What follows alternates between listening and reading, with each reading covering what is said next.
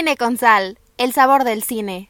Bienvenidos chicos aquí a su preferido, a su grandioso, a su excelente, excelentísimo podcast de cine, cine con sal.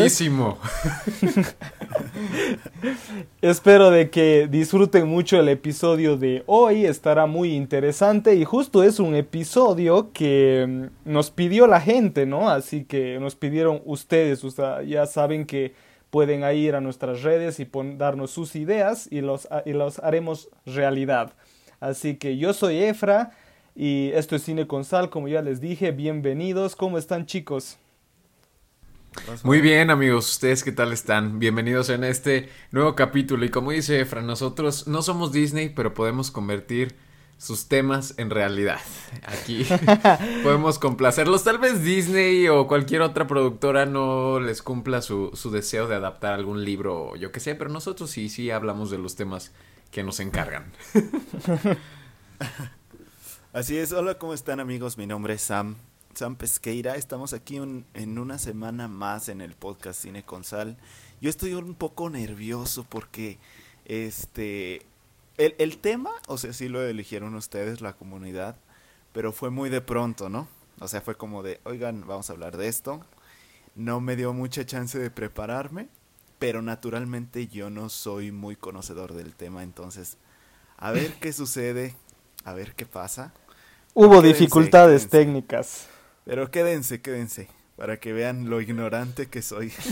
Oye, se me hace que se me hace Efra que nos está truqueando y está diciendo, "Ay, soy bien ignorante" y ahorita nos va a sacar la super lista de, de, lo que va ah, vamos a hablar. Sí, ¿no? O sea, por año, cuántas temporadas, sí, sí, sí.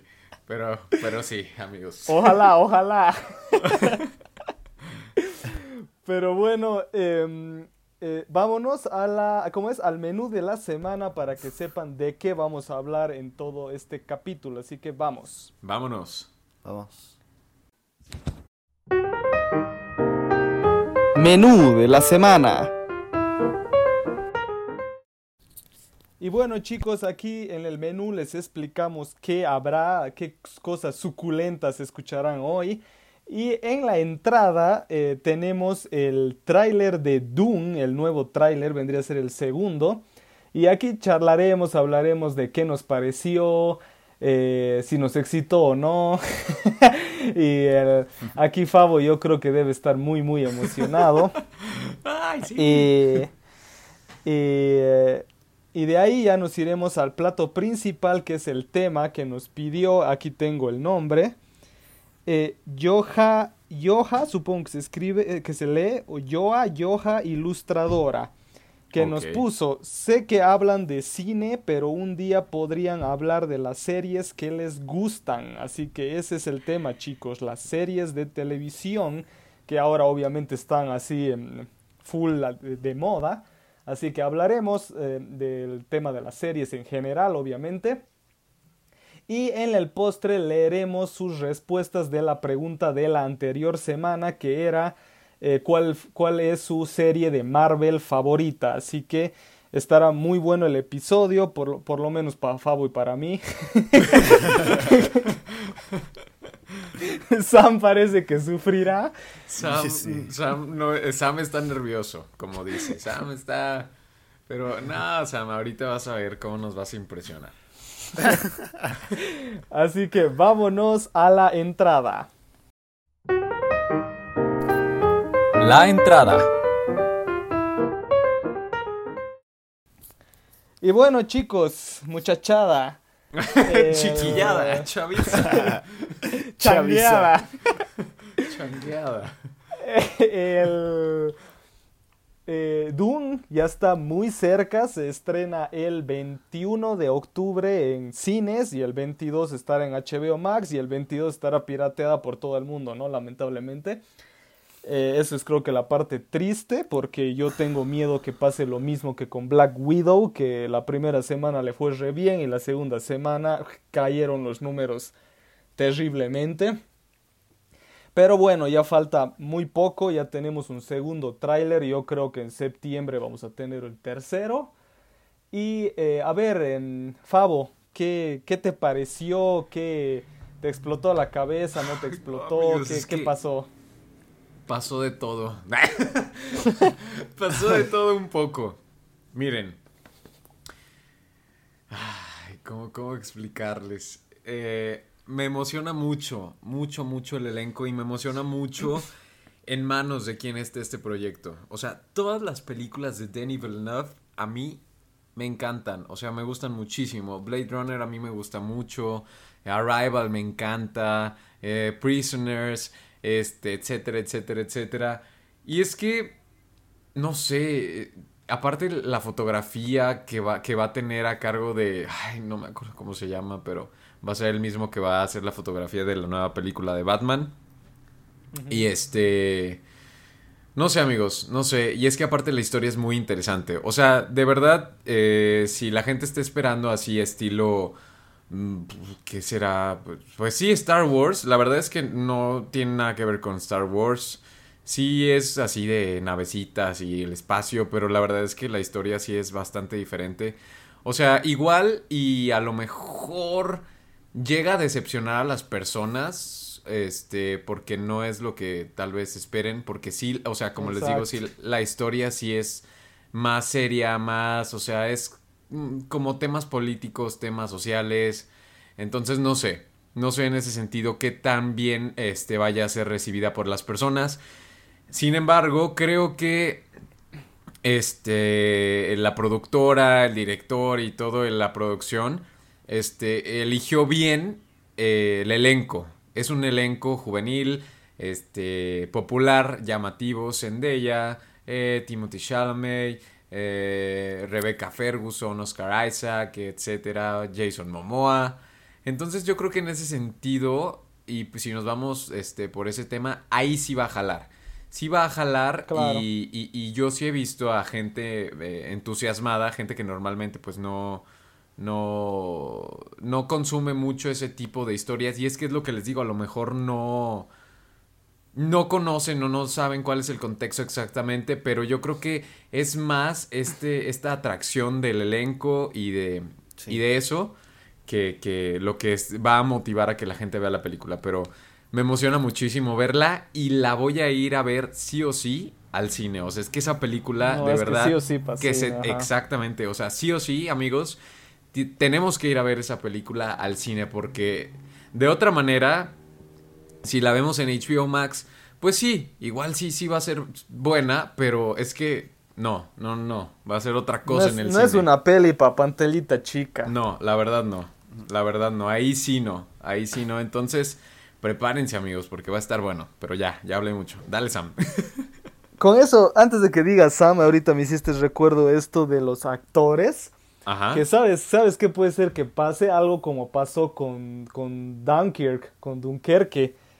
Yo, yo no, yo no tenía así pensado que iba a pasar eso, pero pasó de que mucha gente fue a ver al cine a ver Dunkirk solo porque estaba el tipo de One Direction, el Harry su Ah, claro, Harry claro.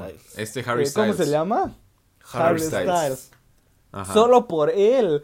Y yo me acuerdo, o sea, esto es historia verídica. Yo cuando fui al cine a verla, había dos chicas que Ajá. estaban así un poco alejaditas de mí, pero, o sea, sabía que estaban ahí ellas. Ujú. Y en todas las escenas donde aparecía Harry Styles, decían, ahí está, ahí está, ahí está, y gritaban. Yo también así estaba, ¿eh?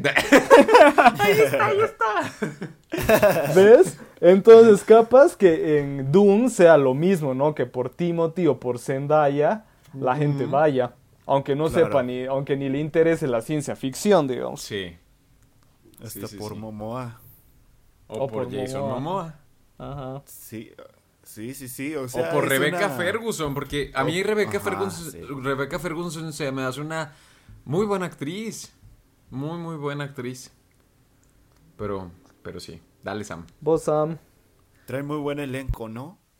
Y es, o sea, es, es como esa, esa estrategia de venta de que para atraer a la mayor cantidad de público posible, porque, o sea, a lo mejor sí se espera algo, o sea, en cuanto a la, pues sí, en cuanto a la gente, ¿no? De lo que está viendo en los trailers, y sí puede ser que no sea exactamente lo que esperan, pero igual, o sea, siento que está bien darle una oportunidad, ¿no? Porque, o sea, siento que aquí el director esta vez quiso como meter mucho star, muchas estrellas, porque en Blade Runner 2049, sí, yo amo esa película, me encanta, igual también la fui a ver al cine, pero no sé si saben ustedes de que le fue súper mal en taquilla. muy mal, pero muy mal. O sea, le fue pésimo en taquilla esa película, a pesar de tener a este... ¿Cómo se llama este actor? Ryan Gosling. Ryan Gosling, ajá. Y a pesar de... Sí, pues por eso, ¿no? O sea, a pesar de tener a, este actor, la película no le fue bien. De hecho, también está ahí Ana de Armas, ¿no? ¿Sam? Ana de Armas? ¿Sam? ¿Sam? ¿Te fuiste? Te fuiste, por, te fuiste por un ratito. ¿Ya me escuchan? Ya, ya ves, por andar hablando mal de Blade Runner 2049. ¿Qué está pasando? No te muevas, quédate donde estás. ¿Me escuchan bien, verdad? Sí. Sí, ya. Entonces les digo que o sea que a pesar de que está Ana de Armas y este Ryan Gosling y este y Harrison Ford, o sea, no atrajo gente, no atrajo gente. Y este, pues no sé, espero que a Dune le vaya bien. La verdad no estoy muy emocionado, así como Favo. Pero sí espero que la película pues sea buena. Les digo, o sea, esta primera mitad del año la verdad es que muchas películas me han decepcionado. Este, y, y, de las pocas que he dicho sí están buenas y me gustaron, no, no hay alguna hasta ahora que haya dicho, wow, soy muy fan de esta película, ¿no? Entonces yo espero que de agosto a diciembre salgan mis favoritas del año y de las que sí diga, quiero hablar de esta película cada rato, quiero recomendarla a todo el mundo. Espero que Dune sea una de estas, pero ahorita, ahorita, ahorita sí de, de este de pronto, pues todavía, todavía no tengo ese hype. Normalmente es hasta ver la película, la verdad. De que digo, ah, wow, quiero recomendarla y quiero verla otra vez y bla, bla, bla. Y ya se empieza como esa conversación, ¿no? Pero hasta ahorita están tranquilas las aguas en mi ser. Muy bien, muy bien. Yo estoy igual súper emocionado. Eh, yo me leí el libro. ¿Quieren que les spoile? No. Mira, yo, o sea, yo ya me sé la historia. Pero no, no, no, me spoiles, no spoiles a nadie, por favor. Obviamente, no, era broma. Pero eh, yo, me, yo, yo leí el libro y sí, pues, o sea, yo, a mí si me preguntaran más o menos a qué se pareciera Doom, yo, yo siempre diría que es Game of Thrones en el espacio, ¿no? O sea, tiene más o menos eso. Y y claro, este punto que, que, decía Favo es realmente muy importante. Yo lo hablaba con una amiga el otro día. De que no me sorprendería que Dune eh, decepcione a la gente como también hizo Joker. ¿No? O sea, la, la gente fue a ver Joker pensando que iba a ser eh, otro Avengers, ¿no? O una peli de Batman. O sea, la gente fue pensando, bien, queriendo ver explosiones, chistes, acción, full peleas, etcétera, etcétera. Y como era un drama de thriller psicológico y toda la cosa, la gente se aburría. ¿Qué crees que acá en México no, o sea, no pasó eso? acá en México fue como, bueno, yo por lo que vi, ¿no? Por la fiebre que vi, no sé si vio otra cosa. Yo, por la fiebre no, yo sí vi mucha, mucho hype también aquí en México. Yo vi mucho que la gente salía maravillada. ¿Sabes dónde pasó que fue una decepción así horrible en la gente? Con Birdman. La mm. gente esperaba una película de superhéroes ahí. Sí, totalmente. y la gente salía, ¿qué es esto? Esto está bien aburrido, no sé qué. Pero con Joker, ¿qué crees que, me, que pasó? Bueno, por lo menos aquí en México, lo que yo vi, mi grupito, mi burbuja, fue mi burbuja. mi burbuja privilegiada. fue que sí vi a la gente alrededor, gente que no es cinéfila, que decían, wow, o sea, sí que no esperaban tal vez ese drama, pero que salían maravillados, ¿no? Que decían, wow, qué buena está, la mejor película de superhéroes, bla, bla, bla. No, aquí en, en Bolivia cuando fui al cine, la gente se portó del asco. O sea, yo ya estaba a punto de pararme y decir malditos ignorantes. O sea, el, el, la gente es- bostezaba, había otros que se han puesto a charlar ya porque estaban aburridos, Ajá. otros sacaban, otros sacaban el celular. O sea, la gente se por... fue la película donde, donde peor se portó la gente, así que fue en mi vida. O sea, nunca había visto así que la gente se porte tan mal. O sea, por eso me daba ganas de levantar y decir, váyanse pues, cojudos. De verdad. Entonces, Órale. por eso yo creo de que con Doom puede ser, como decía Fabo, el ejemplo perfecto de que la gente piense que sea eh, Star Wars o que la gente piense que sea exactamente como Game of Thrones, porque hubo hasta un tipo que me puso ahí en TikTok. eh, cuando dices que es como Game of Thrones significa que también va a haber escenas de sexo explícitas. Yo era puta. Como Oh. si fuera, como si lo único Ay, no. importante de Game of Thrones fuera eso. Claro. ¿Ves? Entonces, a mí se me había pasado por la mente y me hacen esa pregunta. O sea, as- así es la gente, ¿ves? Entonces, em, em, no sé, no me, no me sorprendería que la gente se decepcione y encima que la peli dura dos horas y media. Entonces, em, por ahí sí van a salir muchos aburridos o yo qué sé. Pero Sí. por lo menos para mí, yo sí estoy súper hypeado, estoy contando ya los meses. Eh, obviamente el- después de leer el libro me emocioné más porque, o sea, vos sí lees y dices, wow, esto sí está muy difícil de, de hacer película, ¿no? Pero bueno, Peter Jackson ya mostró con El Señor de los Anillos que todo es posible. Así que, y con vi- viendo el tráiler ya dices, wow, o sea, se ve increíble, ¿no? Así que yo creo que será un peliculón. Y quién sabe, por ahí acaba ganando Oscars y toda la cosa. Has visto de que ahora Sí. los Oscars están más abiertos a, a todo tipo de género, ya no es como hace unos cinco años que todo era drama y punto. Sí, sí, sí. No, y es que yo la verdad sí espero que, que vaya, no vaya a ser esta, o sea, peleitas y peleitas, o sea, no, o sea, que le den el cuerpo que se merece a esa historia. Y es que aparte creo, tengo entendido que la van a dividir en dos partes. Y eso, ¿saben qué? Eso es algo preocupante, porque si no le va bien a Dune en esta, Exacto. olvídense de la segunda parte, porque no va a haber segunda parte. Y nos quedamos con la, con la historia coja. Sí. Si no le va bien en taquilla, porque sí va a tener que recaudar muchos millones, olvidémonos de la segunda parte. Definitivamente. Así que vayan al cine. Así que rentenla en HBO Max. Hay que, hay que rezar para que no pase la, la gran Black Widow. hay, que se- hay que rezarle a Sandún para que, para que le dé muchos millones. Pobrecita Black Widow, no manches, yo no había visto esa noticia. Es que, ¿sabes qué? Es, es que esto de la piratería, Disney, pues la... Es que realmente esto de que hizo HBO Max y lo de Disney Plus sí es... eh, me- es- o sea, ya es como una mala idea. O sea, yo La- creo la que ya neta, deberían la haberlo neta, quitado. para mí sí fue totalmente por la película. O sea, fue por Black Widow, no tanto por cómo la sacaron. Porque Disney Plus ya ha sacado varias películas así. Y la segunda, tercera semana en el cine, por, por ejemplo, Cruella, les va súper bien. Y la piratería está al full. Y esta fue la excepción. Entonces no creo que sea más por eso, sino por la película en sí. Pero quién sabe. Yo no la he visto, amigos, no la he visto. Se me están escapando muchas películas. No he ido al cine, tampoco pues, no las he visto en, en internet. Se me están escapando, pero pues a ver qué día puedo. Pero bueno, ahora vámonos al tema que hace temblar a Sam. vámonos al plato fuerte. Dale, dale. Plato fuerte.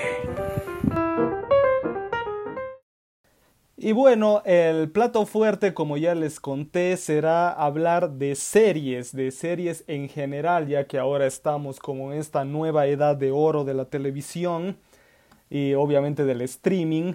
Así que ahora todo el mundo quiere ver series, o sea, es impresionante. Hay, hay personas que hasta te dicen así de una, ¿no? De que prefieren series a películas, no entiendo Sí. por qué, pero Sí. así hay mucha gente. Así que realmente está eh, captando demasiado público este tipo de producciones. Así que a ver, vayamos con la primera pregunta.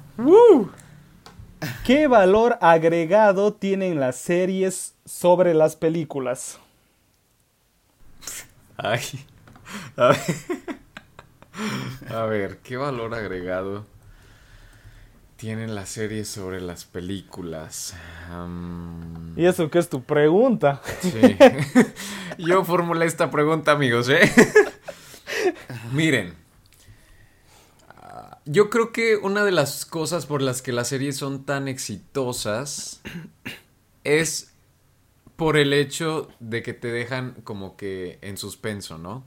O sea, pasa un capítulo y tiene que ser muy bueno el capítulo y el final para que te deje enganchado este, para, para, para que tú te motives a ver el próximo. Un valor agregado que yo le tengo a, a las series es que no sé, ¿eh? Está cañón, está cañón, a ver. O no sé realmente, o se me, se me fue ahorita, se me puso en blanco la, la, la mente. Pero, pero a ver, dale Sam, dale Sam, en lo que yo este, aterrizo mis ideas. Te quedaste pensando en Dune. Sí. Ya pasamos a otro tema. ya pasamos a Exactamente. otro tema. Pues mira, así de primera lo que se me viene a, a la mente es este. eh, que pues. ¿Cómo lo puedo decir?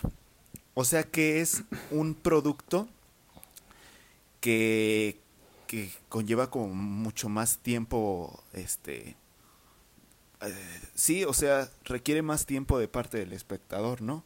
Y eso hace como que la gente que ve las series se encariñe con la historia, con los personajes, como dice Fabo, se quede picado con la trama. Sí, claro. Si es que hay un sí, sí, eh, si es que hay un giro o es que hay un este algo que, que quede como para la próxima temporada, como pasó con Loki, por ejemplo, o que el próximo episodio.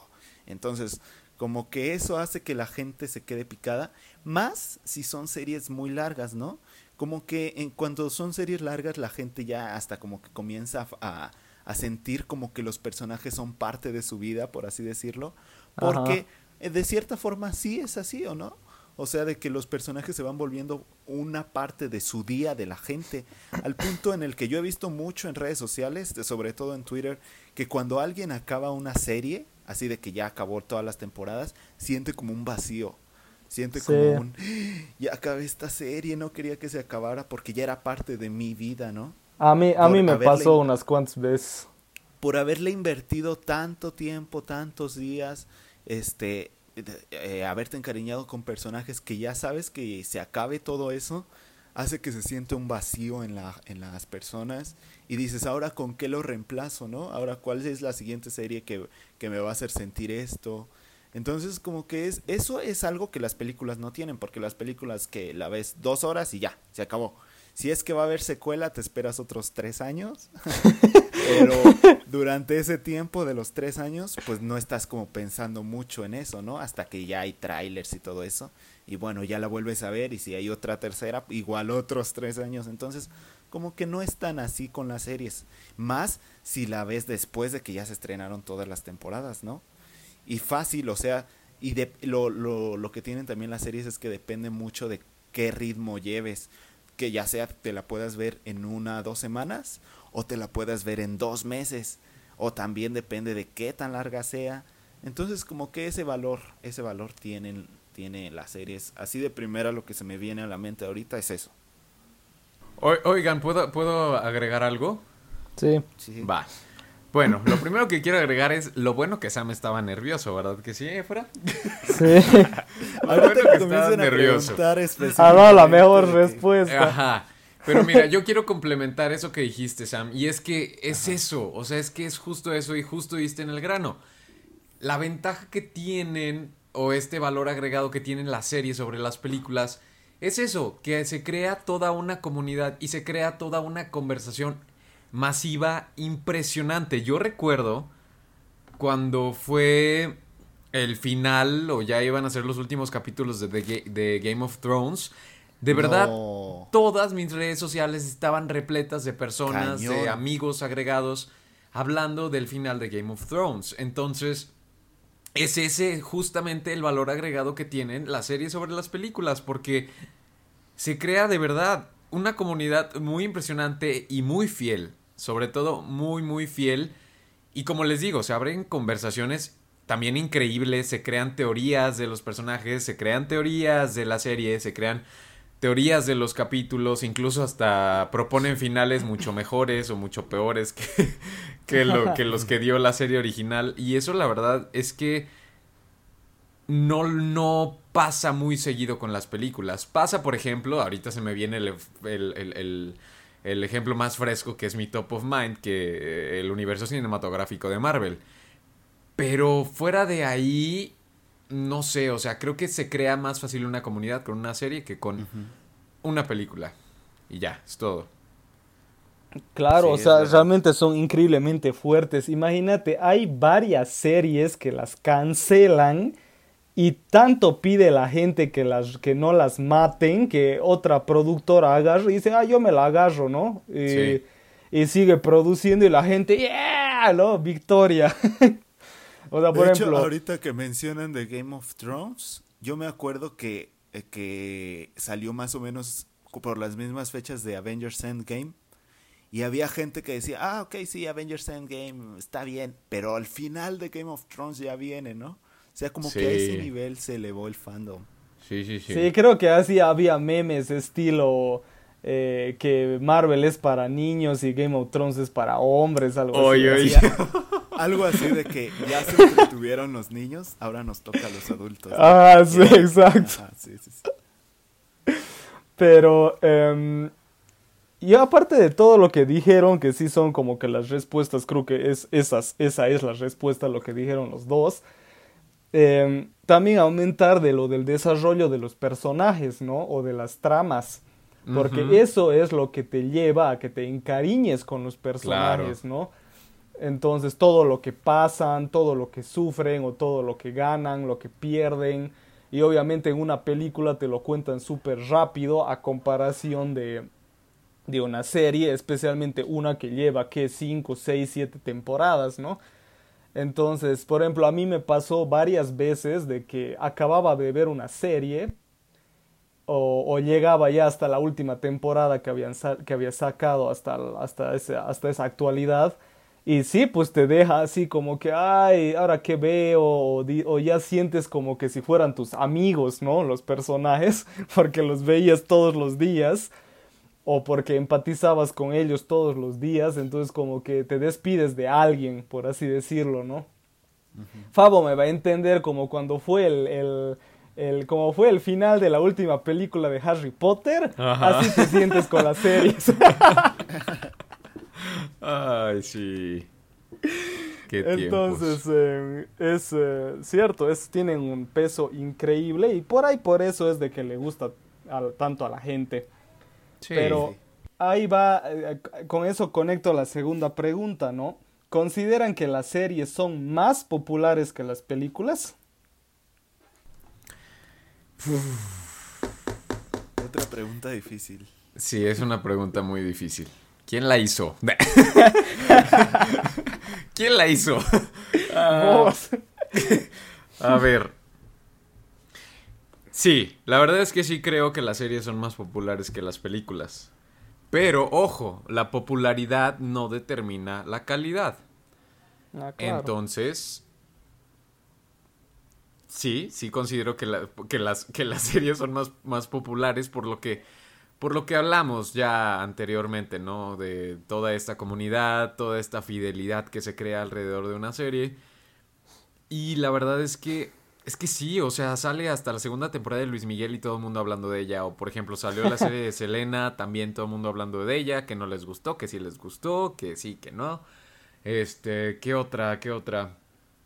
Eh, pues Game of Thrones, yo creo que Game of Thrones es uno de los ejemplos más este, frescos y más grandes, porque de verdad sí estuvo muy, muy, muy pesada ese, ese, ese final de temporada y todas las personas hablando, o sea, amigos y conocidos que yo no me imaginaría que... Pues sí, o sea, que, que son así muy... Eh, que no los conozco en la faceta de fanático, así que se vuelve loco de al grado de estar comentando. comentaron de esa serie y de ese final. Y, y es, es que es y muy impresionante. ¿Qué otra serie también así muy popular? Ah, pues Stranger Things. También creo que Stranger Things es un- fue una serie muy, muy pesada. Ahorita ya la verdad se están tardando, pero la gente, cada que se anuncia una nueva temporada de Stranger Things, la gente se emociona, incluyéndome.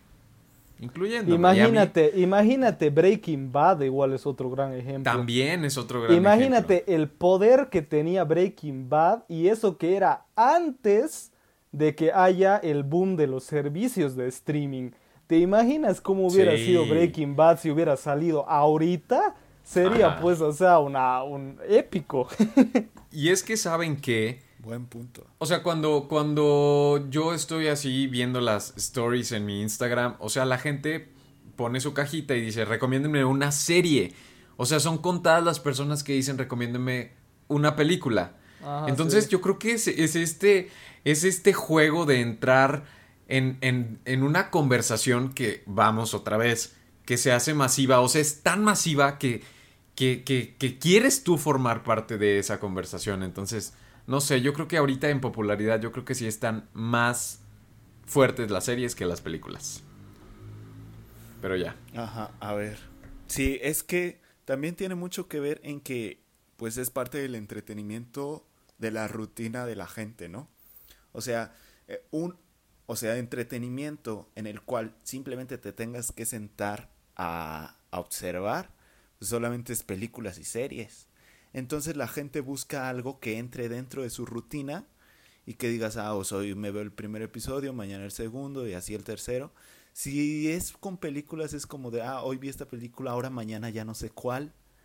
Y luego mañana veo esta y luego el miércoles cuál voy a ver. Entonces es como un poco menos, este, o sea, sí se quiere como dedicar menos a pensar como qué veo hoy, ¿no? Es como Claro. ah, mi serie, mi serie. Entonces Sí. ya tengo la serie que quiero, que es la que estoy viendo en esta temporada de mi vida. Entonces ya sé en qué capítulo voy así. Y no sé si decir que más que más popular que las películas, pero por el simple hecho del formato que tienen las series, sí veo que se habla más tiempo de ellas. ¿Por qué? Pues porque duran mucho más, ¿no? O sea, una película a lo mejor Sí, se estrena claro.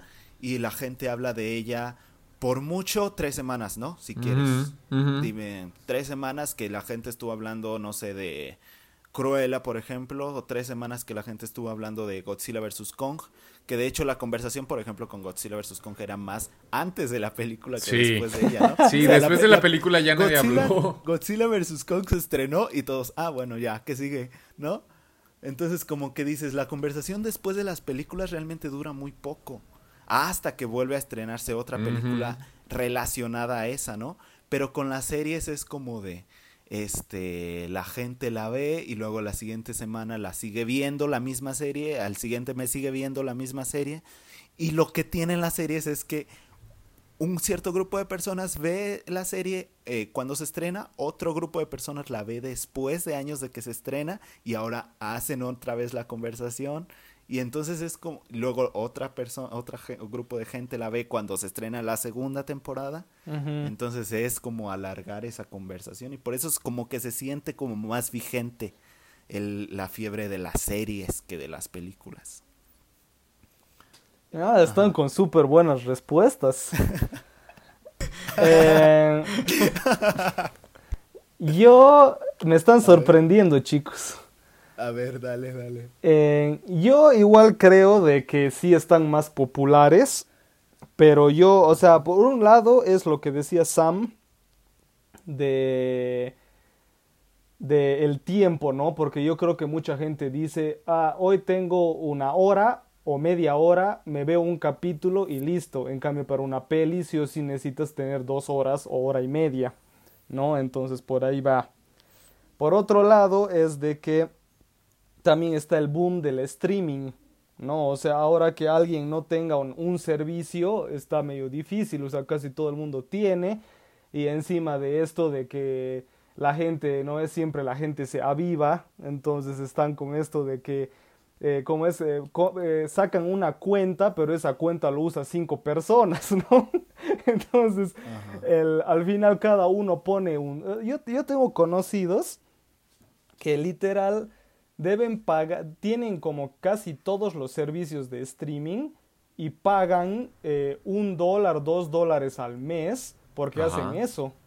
O sea, hacen eso con todos los servicios, entonces cada servicio les sale un dólar, dos dólares y si sumas es lo que mm, hacen, o sea, ellos tienen todos, todos los servicios con lo que yo pagaría Netflix, ¿ves? Ajá. Entonces, o sea, la- mucha gente está haciendo eso. Entonces todo el mundo tiene el acceso o también por la piratería. Entonces el, mm, eh, eso igual da eh, pie a que todo el mundo quiera ver las series, prefiera las series. Y el tercer punto es también de que el mismo Hollywood em, eh, te lleva a las series, ¿no? Porque es porque em, como estamos en esta nueva edad de oro, la tele ya está casi al nivel del cine, por así decirlo, porque vos ves algunas series y tienen una fotografía y una producción tremenda que ya parecen películas. Definitivamente, sí. Sí. Eh, hay series que tienen eh, cast, cast, un cast así de mejor que muchas películas. O sea, se agarran, se agarran actores y actrices tremendos para hacer miniseries o algunos se prestan para series. Sí. Entonces, eh, y después van a recoger los Emmys así en, en carretilla. Entonces, em, el- yo creo que eso también te llama la atención porque dices, ah, mira esta serie con Matthew McConaughey y Woody Harrelson, ¿no? True Detective. Eh, o ves en, em, El Gambito de Dama con, con Anya Taylor-Joy. O sea, son cosas que te llaman mucho, mucho la atención, ¿no? Entonces, em, o como está haciendo Disney, el Disney lo hace mejor, ¿no? Agarra cosas del cine y las vuelve series. Ajá. Entonces, entonces yo creo que por eso es de que la tele sí le está dando durísimo al cine ahora. Y sí, pues es la, la gran batalla ahora, ¿no? ¿Qué quieres, serie o película? Em, Ah, ¿Era, Ah, era es- pregunta o, o- o No. no? Ah, Esta, esta, pero supongo de que prefieren pelis, ¿no? no sé, habrás que eh, hacerla al final, si quieres saber eso. Ya. Este está interesante. ¿Qué tiene que tener una serie para que sea considerada buena? Según, según sus, ustedes, ¿no? A ver, Wow. híjole. Miren, yo algo que sí no... Mm, a ver, espérenme, déjenme formular esto que voy a decir. Yo a una serie no le perdono que sea mala. La verdad. ¿Y saben por qué no le perdono a una serie que sea mala? O sea, sobre una película. Porque tiene muchísimo más tiempo para desarrollar sus personajes, sus conflictos, su trama. E increíblemente hay series malas. Entonces, ese es un punto que yo a una serie no le perdono que sea mala porque precisamente, o sea, eh, les digo, o sea, es que cómo puedes, cómo una película de una hora y media puede estar mejor desarrollada que, por ejemplo, alguna serie que dure, no sé, 10 capítulos o 7 capítulos. Entonces ahí es donde yo no, no, no le doy, no le doy crédito.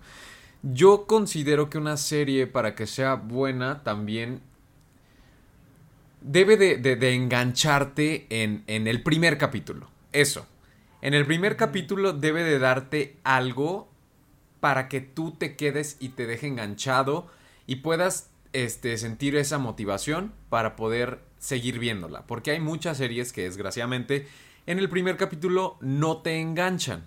Y ahí es donde muchas personas salen. Que también eso es cuestión de, pues, de paciencia, ¿no? O sea, de cada quien, de, de, de cuánto estés dispuesto a soportar. Como, como los que vieron The Witcher, que tuvimos que tragarnos cuatro capítulos de mierda para que recién se bien. Exactamente, pero fíjate que no, ¿eh? O sea, ya cuando ves en retrospectiva, por ejemplo, The Witcher, creo que aprecias muchísimo más esos capítulos, porque ahora sí entiendes. Porque yo supongo que lo que sucedió con The Witcher es que no, no se entendía muy bien. O muchas personas no entendieron exactamente qué era lo que estaba pasando. Eh, pues estamos viendo Claro, es que diferentes las- es que líneas las- temporales, perdón por el Exacto, spoiler. eso era. Es que no, no. Creo que no supieron hacerlo lo suficientemente simple y todo el mundo Ajá. era como que no se entiende. ¿Qué es eso? Exactamente. Que yo, a lo mejor van a decir, ay, este mamador, pero yo la verdad, yo sí me di cuenta que sí eran diferentes líneas temporales. Eh, muy temprano. O sea, antes de que se revelara y todo el rollo. Pero bueno, ese no es el asunto. O sea, una serie te tiene que enganchar en el primer, en el primer episodio. Y también tiene que ser este, este juego de estiro y aflojo, ¿no? O sea, tiene que, tiene que quitarte, pero también tiene que darte, ¿no? Tiene que hacer ese juego ahí psicológico contigo. Yo creo que también tiene que tener unos personajes pues con los que puedas empatizar, porque igual, volvemos a lo mismo, impresionantemente hay series donde no empatizas ni un carajo con el protagonista. Yo creo que hasta empatizas más con los personajes secundarios o con el personaje extra que salió de un dos minutos. Y sí, no sé ahorita este qué más vayan a decir, pero yo ya aquí la corto para que ustedes sigan. Dale, Sam.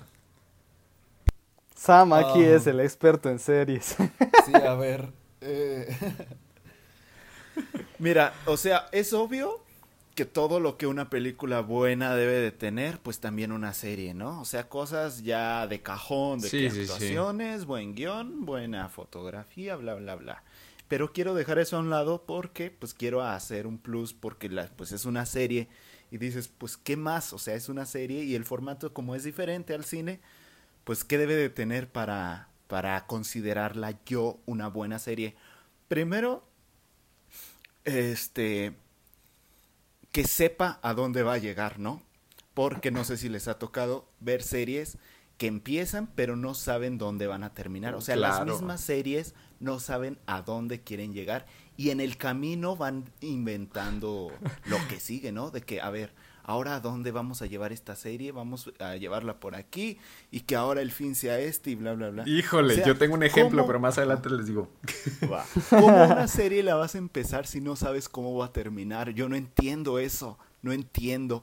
Pero hay muchas series que eh, igual sorprendentemente, como está diciendo Fao, a- empiezan y no saben cuál es su fin.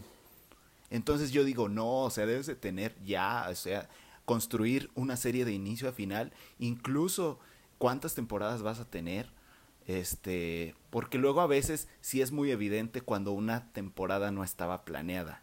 O sea, que dices, ah, esta temporada salió porque el éxito de la primera, ¿no? Claro. Entonces como que dices, ah, o sea, como que sí se nota de que no estaba como muy planeado esto y ya. A veces sale bien, a veces no. Pero dices, o sea, saber hasta dónde quieres llegar y ya de ahí echarte para atrás hasta donde va a comenzar la serie y de ahí empezar, ¿no? A desarrollarla bien. Otra cosa, pues de que sí parezca serie, ¿no? Porque hay algunas series que parecen como peliculotototas que nada más están cortadas en Ajá. pedacitos y eso no, no me gusta. O sea, me gusta que cada episodio tenga su, pues sí, su inicio, su desarrollo, su final bien hecho y que obviamente conecte con el episodio que sigue, pero que tenga su propio trama, su propia trama sí, sí, ese su- episodio y también que tenga su propia esencia, ¿no? Ya esto ya puede ser tanto en episodios como en temporadas, ¿no? De que va a haber esta temporada en que nos vamos a enfocar, en esta otra en que nos vamos a enfocar, pues para que al final la serie sea una una esfera, ¿no? Bien construida y obviamente que sepa crear una comunidad fiel de que esté ahí en cada episodio, en cada episodio y obviamente también algo que considero bueno de las series es que te mantenga enganchado, que no digas, ah, pues ya este, ya como que no se me antoja ver lo que sigue, ¿no? Eso es, es, es sinónimo de una mala serie. Una buena serie te va a, a, este, a hacer que quieras ver más y más y más, ¿no? De claro, hecho, ejemplo, muchos- Walking. Dead. Ay. Otra cosa que iba a decir justo es que no haya este paja innecesaria, o sea, relleno, relleno, relleno. Sí. Uy, sí. Que sean directas, o sea, que sean exactas en lo que te quieren contar, es mucho mejor que alargar una serie. Por y nada más supuesto. meterle relleno. Sí, eso, de, eso del relleno es lo más emputante que existe. Es impresionante Sí. la cantidad de series que tienen relleno y es como que, que- ¿qué diablos me importa saber esto? ¿O qué diablos me importa que el personaje vaya a hacer que su misión secundaria, ¿no? O sea, como si fuera un, vi- como si fuera un videojuego. Sí. Y sabes qué, bueno, saben que algo, algo que dijiste, Sam, que me gustó mucho, es, y es que sí es cierto, o sea, cada capítulo de una serie debe de funcionar como un producto independiente. O sea, obviamente no tan independiente porque pues es una serie, pero sí que, que, que, que, funcione por sí solo, o sea, que no dependa tanto de lo que vaya a pasar en el siguiente o que me voy a esperar al otro para que para que puedas este este sentir esa emoción. Que sí, obviamente, como en las películas y como en todos estos productos este cinematográficos, pues tiene que haber altos y bajos, ¿no? Eso es esto que les digo del estira y afloja. Sí. Pero sí, como tú bien dijiste, cada uno debe de- debería, en teoría, de funcionar por sí solo. Eso, y ya, dale. Claro, ¿Cuál es el es que- es que ejemplo si que se dan a cuenta- dar? Ah, a ver, Fabo. ¿Qué ejemplo? Dijiste que tenías Ah, un ejemplo muy claro. es que no de- sé, no sé si más adelante, Fra, tengas así como eh, series que no te gustaron o, o ya puedo meterlo. Bueno, lo voy a meter de una vez, no me importa. Métele. Miren, a mí me gustaba mucho una serie, no sé si sepan cuál es, que se llama Pretty Little Liars. Ah, sí. Bueno, a mí me encantaba esa serie. Pero a partir de la cuarta temporada empezaron a hacer una vil cochinada. O sea, de verdad se sacaron cosas literalmente de la manga y es lo que estabas diciendo, Sam. O sea, se nota cuando una serie no está planeada para otra temporada o para más capítulos. Y la verdad es que a mí sí me dio muchísimo coraje esa serie porque la verdad es que sí estaba buena. Bueno, a mí me gustaba mucho. Contrario con lo que sucedió con Dark. A mí por eso me encantó Dark. Porque Dark, desde el, desde el inicio, ya tenía muy claro que iban a ser tres temporadas nada más. Y aunque sí, la tercera temporada se sintió un poco apresurada. Ok. Ahí pues tache. Pero, ya qué más ibas a poder hacer con Dark, ¿saben? O sea, ya qué más ibas a exprimirle. Si ya estaba, en teoría, todo claro, ya estaban los personajes, eh, eh, tenían, pues ya estaban exprimidos, ¿no? O sea, los personajes ya estaban todo muy claro, ya todo en orden. O sea, ya no había cabida para más episodios o para otra temporada. O sea, por eso a mí me gustó mucho Dark, porque fueron tres temporadas, fue concisa y listo, hasta ahí quedó. O con el ejemplo este de, de Queen's Gambit, que a mí la verdad es una serie que me encanta.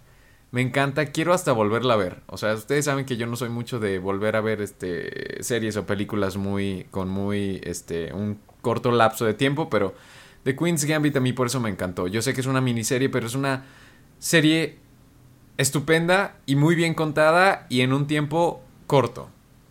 Y por eso a mí me encantó. Pero sí, eso eso que dicen y no, amigos, es que aquí podemos hablar de The Walking Dead, que yo de verdad sigo impresionado con gente que... Sí hay gente que sigue viendo The Walking Dead. O de Flash. Ay, sí. Flash. Flash. ¿Saben qué Todo, me pasó? todo, todo el Arrowverse. O sea, Sí, Legends of no, Tomorrow, no, no. Arrow, Supergirl. ¿Saben a mí qué me pasó? Yo sí empecé a ver The Flash y sí me gustó la primera temporada, pero yo no sé por qué ya buena. después me dio flojera seguirla viendo. O sea, yo vi la primera y hasta ahí quedó. Pero no sé, no sé, no sé qué pasó ahí. Es que los guiones fueron. eh, es que yo creo que los guiones fueron que bajando en calidad, no subieron el presupuesto de nada y, y le metieron pues mucho relleno. O sea, son, son 20 y algo episodios cada temporada, o sea, es demasiado.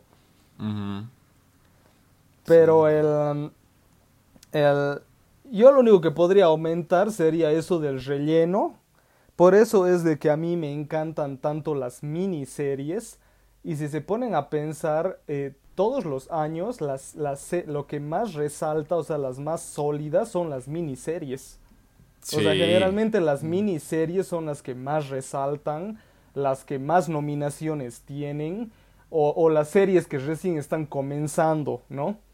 Entonces, el, es como que condensan todo un, un- eh, mejor, saben contarlo mejor. Por ejemplo, a mí me... Y no tienen nada de relleno, ¿no? Por ejemplo, a mí Mayor of Easttown, que es esta se- miniserie que la, que la rompió ahí en HBO este año y que está Winslet. ¿no? nominada a, a los, eh, a los Emmy junto con Gambito de Dama, que sí es esa con Kate Winslet. Es una joya esa miniserie. Y a mí me sorprendió porque el director, el guionista, quien habrá sido, eh, hizo algo al estilo eh, Bon Joon-ho, ¿no? O sea, vos comienzas a ver los primeros capítulos y te muestran cositas que vos dices, ah, o sea, ya no son tan, tan, tan interesantes los detallitos, ¿no? O sea, que te muestran que hay aquí estito, que hay allá lo otrito. Y vos dices, pero ¿por qué me muestras esto, no? O sea, se te pasa así por un segundo en la cabeza y dices, ah, ya, está interesante el detalle, ¿no? Y muchas series hacen eso, pero al final no pasa nada con esos detalles. O sea, simplemente es poner por poner. Sí. En cambio, en Mayor of Easttown, llegas al último episodio y no existe. O sea, por eso yo me quedé impactadísimo y por eso ojalá que gane el Emmy. Es la miniserie más redonda. O sea, el guion es perfecto, chicos. O sea, el, el- está tan bien escrita que el, todo, no existe escena que no sirva para algo en el futuro. O sea, todo tiene su importancia, hasta el mínimo detallito que te han mostrado en el primer episodio tiene importancia en el último. Entonces, el, eso me dejó así reimpactado y me acordé de Bon Joon-ho porque Bon Joon-ho hace eso en sus pelis. Te cuenta así cositas súper raras y vos dices, ¿qué será esto? Y al, final de la película o en el clímax, todo cuadra, todo cierra y se hace así un, un redondito. Entonces, el, eh, yo creo que eso es lo que hace a una serie perfecta o casi perfecta, ¿no?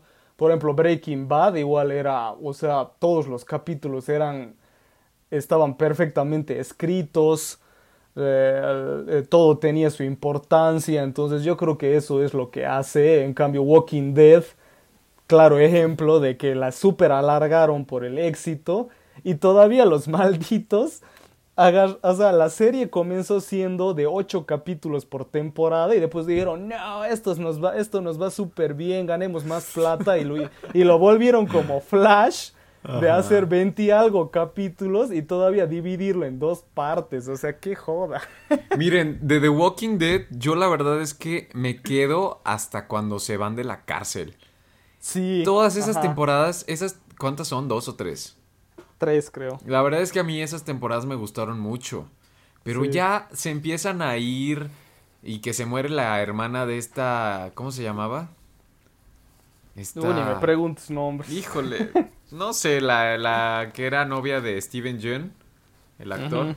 Bueno, Ah, sí. y que se pierde el hermano o que la secuestran, no me acuerdo. Ya cuando se salen de la cárcel ahí sí ya no. O sea, eh, la batalla de la cárcel es impresionante. O sea, yo cuando la vi dije, wow, wow. Pero sí, lástima de Walking Dead, lástima. Sí.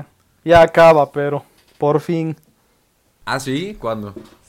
Eh, recién va a comenzar la, la última, entonces va a acabar el próximo año. ¿Cuántas temporadas van? Eh, creo que es la onceava. Ay, Dios. Wow. Santo Dios. Em, esta está un poco medio que, pare- creo que un poco parecida, no sé, a una de las primeras de por qué creen que estamos en esta segunda edad de oro de la televisión. O sea, ¿qué creen que, que llevó a que pase esto? Las plataformas de streaming. Definitivamente.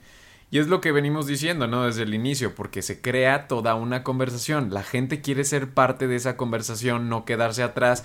Que sucede también eh, similar con las películas, pero aquí es donde justo me estoy dando cuenta que, que no es lo mismo. O sea, sí sucede con las películas, pero con las series es a una potencia muchísimo más. O sea, la gente si no estás viendo una serie o, o- o algo, hasta te sientes fuera de la, de, de, de, de- del- del círculo. O Del sea, te club. sientes. Ajá, te sientes debajo de una piedra. Y, y es eso. Yo creo que lo que trajo esta popularidad fueron las plataformas de streaming. Y sí, eso, definitivamente. Sí, mucha, mucha gente decía, ¿no? De que cuando era lo de Game of Thrones, o sea, los que no veían se sentían realmente alienados. Yo. Yo. A ¿O ver, Sam? tú, Sam. Este. Sí, o sea, tiene que ver eso con las plataformas de streaming. Pero yo vi una, como una estadística. No recuerdo de qué año, más o menos como 2015, 2016, por ahí. En que pues se hizo una. Una, una como encuesta a, much- a gente de acá de México.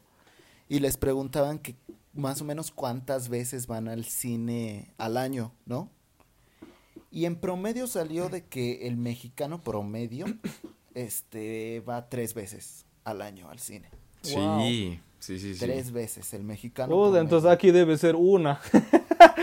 Sí, a, a lo mejor, mira, a lo mejor había mexicanos que iban cinco o seis, pero había otros que había que iban una o que no iban al cine, ¿no? Ninguna, Entonces ahí ajá. como que se hizo el Wow. promedio y resultó Mi que corazón. tres, que tres al, al y es que la gente pues obviamente no todas las semanas va al cine, pero toda la vida está en su casa. Entonces, el hecho de que toda la vida esté en su casa, pues obviamente va a ser de que, que voy a ver en la tele, ¿no? Exactamente. Entonces ahí es de que pues la tele está diseñada para crear series, para que la gente se, se mantenga ahí viendo lo que sigue, lo que sigue, lo que sigue. Y entonces, obviamente la explosión de las plataformas de streaming y algo que aceleró bastante, pues obviamente fue la pandemia, ¿no? De que Ujú. ahí sí fue encerrados todos en su casa, ahí ven las películas y las series, no pueden salir, claro. cines cerrados, eso aceleró muchísimo. Sí. Y como bien dices, o sea, antes, a- allá por los noventas, inicios de los dos miles, era de que eras un actor exitoso cuando pasabas de la tele al cine, ¿no? Ajá. Y entonces dejas atrás todo el mundo de la televisión, ahora te dedicas al cine. Sí. Ahora los actores y actrices del cine están regresando a la tele. A la tele. Entonces, O, o los lo que no pasa. consiguen oportunidad en, la, en cine se van a la tele y ganan premios igual. Sí, como tú dices. Y la verdad es que las, las este, productoras se están dando cuenta de eso. Vamos a tener una serie inspirada en Parasite o de, en el mundo de Parasite. Ah, tuvimos, tenemos series ahora del universo de Marvel. Vamos a tener serie de un personaje del Escuadrón Suicida. Vamos a tener una serie también este, de John Wick. Vamos a tener serie de un montón de cosas. Ajá, entonces como que el cine se está pasando a la tele otra vez. Sí. El, claro, pues yo, yo no tengo nada que añadir, porque sí, eso es, esa es la respuesta. Pero me hizo recuerdo esto de lo de la pandemia, de que sí, varias personas me dijeron cosas así, por ejemplo, ya a principios de este año, por ejemplo, me decían de, ah, sí, por ejemplo, yo recomendaba alguna serie o yo qué sé, y me ponían, ah, sí, yo me la vi todita en, durante, la pan- durante la cuarentena, digamos, ¿no? Ujú. O sea, la gente se dedicó a ver temporadas completas, series completas, porque era como que ya comienzo a ver esto y tengo ya para el mes, ¿no? Sí. Sí. Entonces, así nomás. Así nomás. Y aquí llegamos, uh, aquí a lo fuerte, a ver, quiero ver esos gustos. Ay, no. No, no. series, series favoritas. Un- no un top, o sea, sí, tres que realmente les gusten mucho. Bueno, voy a decir las tres primeras que se me vienen ahorita a la cabeza. The Queen's Gambit. Then The Haunting of Hill House, que es la maldición de Hill House. Ajá. Y... Es que espérenme, porque... Porque si hay una serie que me gustó a mí mucho. Ay, pues... Mm, Dark. Voy a decir que Dark. Voy a decir que Dark. Mira, puro Netflix. Ajá. ¿Saben qué? Stranger Things también a mí me gusta. Y aunque, Está contrario a lo que mucha gente opina de, de que la tercera temporada no está buena, a mí sí me gustó. O sea, a mí- yo, yo disfruté mucho la tercera temporada. Está mejor que la segunda. Yo la disfruté muchísimo, mucho, mucho, mucho. Este... mm, Pero no tienes eh, alguna que sea un poco más antigüita. una más o sea, sí, antigüita. alguna, una que, que te haya gustado hace, añi- hace años. Pues es que, por ejemplo, Pretty Little Liars... Ah, ya, sí, sí, sí me gustó eh, eh, este, ciertas temporadas. Y la acabé toda, o sea, ya vi- acabé de, de ver la cochinada que, que terminaron haciendo. Pero pues me comprometí y dije, pues ya, ni modo. Por amor a los personajes. Por amor a los personajes. Es que la verdad eran muy buenos personajes y muy buenas actrices también. Muy, Sí, muy yo vi, buenas yo vi la actrices. 1 y sí era interesante. Sí, o sea, pero pues bueno, se dejaron ir. No sé, amigos, pero ahorita yo les digo que The Queen's Gambit. A mí, The Queen's Gambit se me hizo la mejor serie para mí del 2020. No veo muchas series, amigos, pero. Pero sí. Es que, y es que aparte de Queen's Gambit, me encanta a mí Anya Taylor Joy. Me encantó a mí la serie, como, como una serie tan pequeña puede hacerte sentir tantas cosas. Yo me sentí tan identificado con, con Beth Harmon, pero así, cabrón. O sea, yo ni juego ajedrez, no sé jugar ajedrez. Pero yo me sentí muy, muy, muy, muy, muy, pero muy identificado con ella por todo este proceso que estaba llevando emocionalmente. Y, y, y sí, o sea, a mí la verdad es que se me hizo una maravillosa serie y se merece absolutamente todo lo bueno que le está pasando. Voy a llorar. y ya, ya, creo que ya es todo. Vos, Sam. Miren, pre Netflix, yo veía todo lo que pasaba aquí en el canal 5 y canal 7. Pero era en su mayoría películas de crímenes policíacas como La Ley y el Orden, Hawaii 5-0 y Prison Break y este estas Mm. series como de casos de misterio, ¿sabes cómo? Ahí. Veía- CSI, ajá, exacto. Y, y esta también veía Doctor House y veía ¿cómo se llama la otra? Lost. Lost. Eh, Y Eh, también ¿Qué veía más Grey's había en esa época? Era um, Veía Breaking Bad. 24. Sí, veía mucho de ese tipo de series y también veía muchos sitcoms, como Malcolm el de en medio, que Drake y Josh, Kenan y Kel, todo eso. Y pues pre-Netflix creo que sería Breaking Bad y Malcolm, Malcolm el de en medio hasta, hasta la fecha la Ah. sigo viendo a cada rato. Qué cool. Y después, o sea, ya cuando se estrenó Netflix, yo creo que las Me, va- me mata, más- me mata de que hablan como si Netflix fuera la el único servicio que existe. Pues no es el único servicio que- que existe, pero ve el poder que tiene ante todas las otras Sí. plataformas. Yo ahora soy Team HBO. Yo también porque lo tengo contratado nada más. A ver, después de Netflix, lo que veía era Stranger Things, La Casa de Papel y todo eso. O sea, las, las series que iniciaron, ¿no? En Netflix. Pero la que sí me atrapó bastante fue este Black Mirror. Black Mm. Mirror me gustó demasiado y es una serie que a- ahí sí los episodios no están conectados como tal, ¿no? Sino que cada episodio tiene su propia trama, su propia historia. Pero me gusta mucho porque pues es como un ¿Qué pasaría en, en, en situaciones muy personales, muy específicas, si la tecnología avanzara en este, en este rubro, ¿no? ¿Y qué pasaría y cuáles serían las consecuencias malas y bla, bla, bla? Y se me hace una serie muy bien hecha, muy, muy creativa, ¿sabes? De- y después, a ver, déjenme pensar. Otra serie que también me gusta mucho, aparte de esas, es que ya dije Breaking Bad y Malcolm. A ver, a ver, después de Dark también me gustó mucho. Igual la primera temporada de Stranger Things me gustó. Eh, con la que me piqué mucho fue con la primera temporada de La Casa de Papel también. Ah, ¿Qué otra? ¿Qué otra? Ah, ¿saben qué serie me encantó? Pero es, es muy reciente. Eh, The Midnight Gospel. Ah, yo quiero verla. No me jodas, está buenísima esa serie. Está Pero eso sí, la- fumadísima. ¿Eh? ¿Mandé? Está... Está fumadísima. buenísima, más si la ves así todo pachecón. Pero ¿sabes qué? Yo la tuve que ver dos veces Porque es que la serie es como un tipo podcast, pero gráfico, ¿no? Pero Sí. lo que está pasando an- en la animación no muchas veces tiene que ver con lo que están hablando. Y la animación está súper loca. Entonces, como que o le pones atención a los diálogos o le pones atención a la animación. Entonces, lo que yo hice fue, en la primera ronda le puse mucha atención a todo lo animado y la segunda le puse mucha atención a todos los diálogos. Está buena, está muy buena. La ¿Cuánto verdad. dura, Sam, un capítulo? Un capítulo dura como 25 minutos Uy, sí, ahorita me voy a echar uno.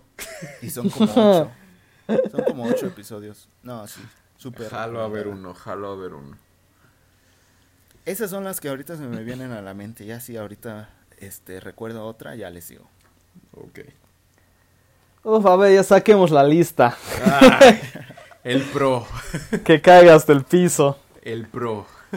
Eh, bueno, de las tres series, eh, tengo, sí, sí tengo tres series favoritas, así que son series que, que me impactaron mucho eh, con el nivel que tienen. El- una sí es la que dijo Sam, eh, Breaking Bad. Eh, Breaking Bad es, es increíble, ¿no? O sea, la idea, la idea que tiene de cómo una persona buena se puede volver alguien malo hasta el final, ¿no? Y, o sea, comienzas como con un héroe y acabas con un villano, ¿no? O sea, es eh, súper interesante, súper bien hecho. Y con unos personajes, o sea, uno más carismático que el otro, ¿no? O sea, eh, Aaron Paul con su Yeah, bitch. y Science, bitch. Nunca la he Y- visto. Tienes que verla. Está, está en Netflix. Me Ahí han nunca dicho, me han dicho mucho, ay, ¿por qué no la has visto? Que no sé qué. Y yo, pues no, no la he visto. Después, em, el- por ejemplo, Breaking Bad después ya, ya es una serie legendaria, ¿no? O sea, ya es como que, como hablar de los soprano ya. Solo de que obviamente eh, Breaking Bad sí es más como para todo público. Los Soprano, claro, mucha gente se, se moriría de aburrimiento con Los Soprano, ¿no? Pero, pero Breaking Bad sí es así como para... A cualquiera le puede gustar. Em, después mi, mi amada y mi querida True Detective, que aquí ninguno de ustedes malditos la, se dignó a verla. Tremenda serie, o sea, joya de joyas, especialmente la especialmente la primera temporada, que es con Matthew McConaughey y, y Woody Harrelson. La segunda, o sea, esta es una serie antológica, ¿no? O sea, cada temporada es una historia diferente con cast diferente.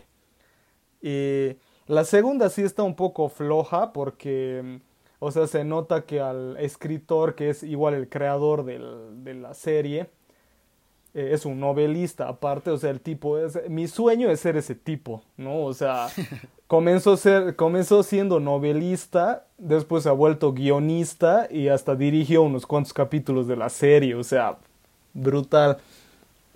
Y, o sea, en la segunda temporada como que se le fue de las manos la historia porque la, se ha inventado una historia tan pero tan complicada que, o sea, vos como espectador te haces bola también, ¿no?